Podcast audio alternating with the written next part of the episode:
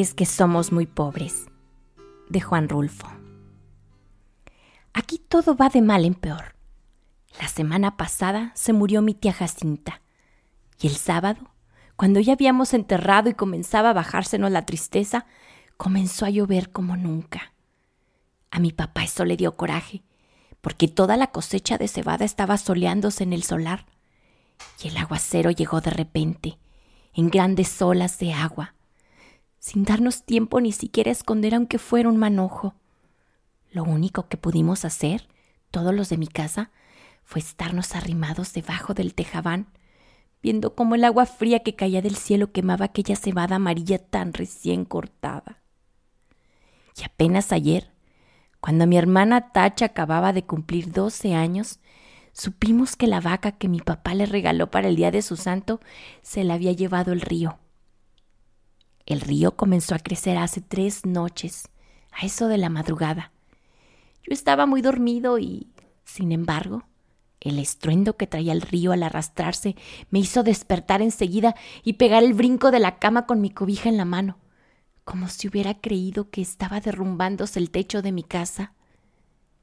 Pero después me volví a dormir, porque reconocí el sonido del río y porque ese sonido se fue haciendo igual hasta traerme otra vez el sueño. Cuando me levanté, en la mañana estaba llena de nublazones y parecía que había seguido lloviendo sin parar.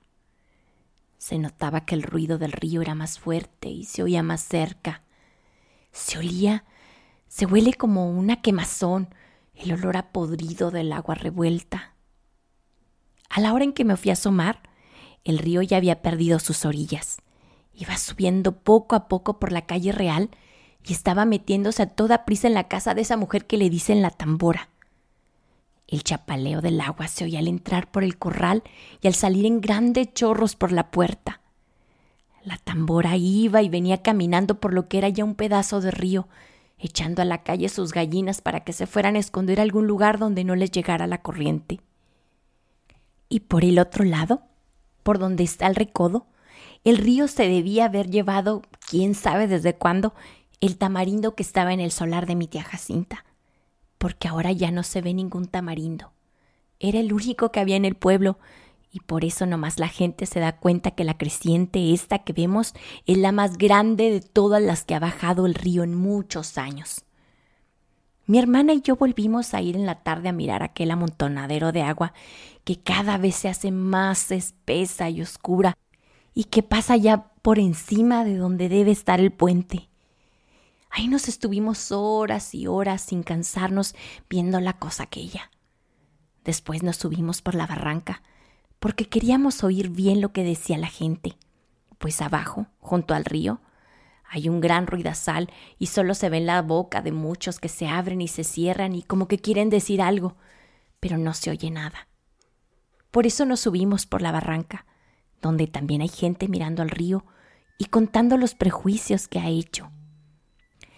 Allí fue donde supimos que el río se había llevado a la serpentina, la vaca esa que era de mi hermana Tacha, porque mi papá se la regaló para el día de su cumpleaños, y que tenía una oreja blanca y otra colorada y muy bonitos ojos.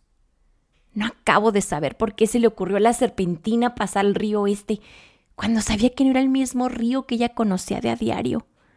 La serpentina nunca fue tan atarantada. Lo más seguro es que ha de haber venido dormida para dejarse matar así nomás por nomás. A mí muchas veces me tocó despertarla cuando le abría la puerta del corral, porque si no, de su cuenta, ahí se hubiera estado el día entero con los ojos cerrados, bien quieta y suspirando, como se oye suspirar a las vacas cuando duermen. Y aquí ha de haber sucedido eso que se durmió. Tal vez se le ocurrió despertar al sentir que el agua pesada le golpeaba las costillas. Tal vez entonces se asustó y trató de regresar, pero al volverse se encontró entreverada y acalambrada entre aquella agua negra y dura como tierra corrediza.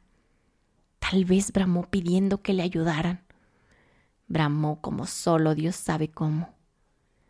Yo le pregunté a un señor que vio cuando la arrastraba el río si no había visto también el becerrito que andaba con ella, pero el hombre dijo que no sabía si lo había visto, Solo dijo que la vaca manchada pasó patas para arriba muy cerquita de donde él estaba y que ahí dio una voltereta y luego no volvió a ver ni los cuernos, ni las patas, ni ninguna señal de vaca.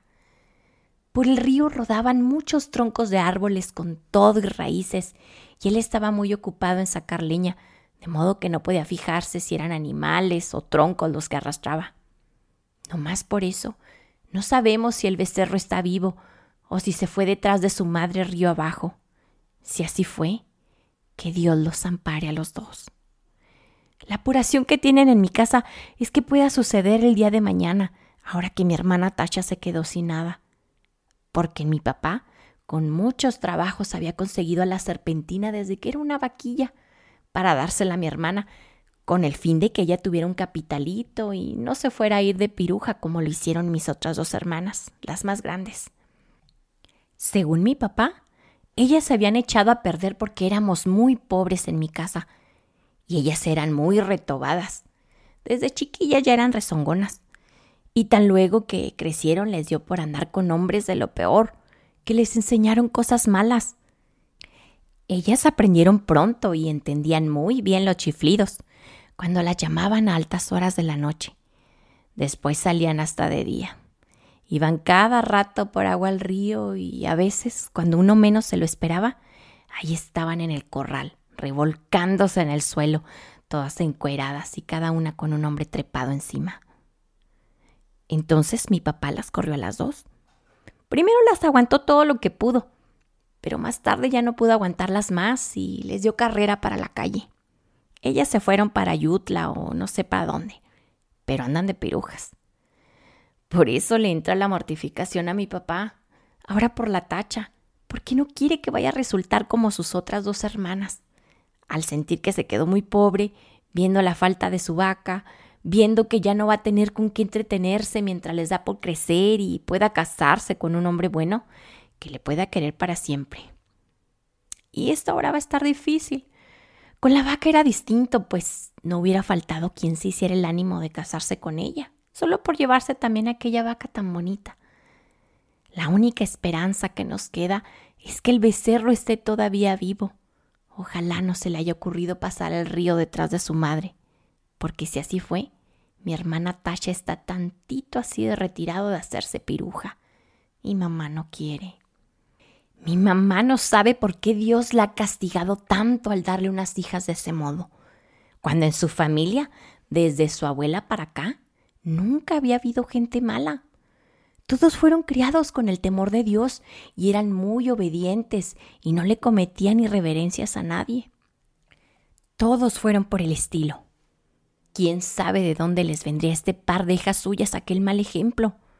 Ella no se acuerda y le da vueltas a todos sus recuerdos y no ve claro dónde estuvo su mal o el pecado de nacerle una hija tras otra con la misma mala costumbre. No se acuerda y cada vez que piensa en ellas, llora y dice que Dios las ampare a las dos. Pero mi papá alega que aquello ya no tiene remedio.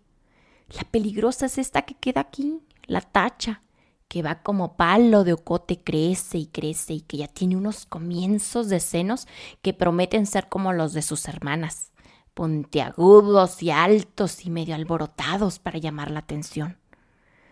Sí, dice, le llenará los ojos a cualquiera donde quiera que la vean. Y acabará mal, como sé yo que estoy viendo que acabará mal. Esa es la mortificación de mi papá. Y Tacha llora al sentir que su vaca no volverá porque se la ha matado el río. Está aquí a mi lado, con su vestido color de rosa, mirando el río desde la barranca y sin dejar de llorar.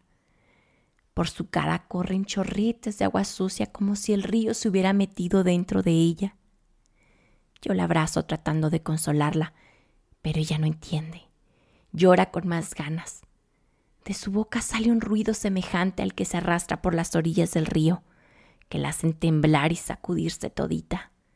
Y, mientras la creciente sigue subiendo, el sabor apodrido que viene de allá salpica la cara mojada de Tacha, y los dos pechitos de ella se mueven de arriba abajo sin parar, como si de repente comenzaran a hincharse para empezar a trabajar por su perdición. Fin.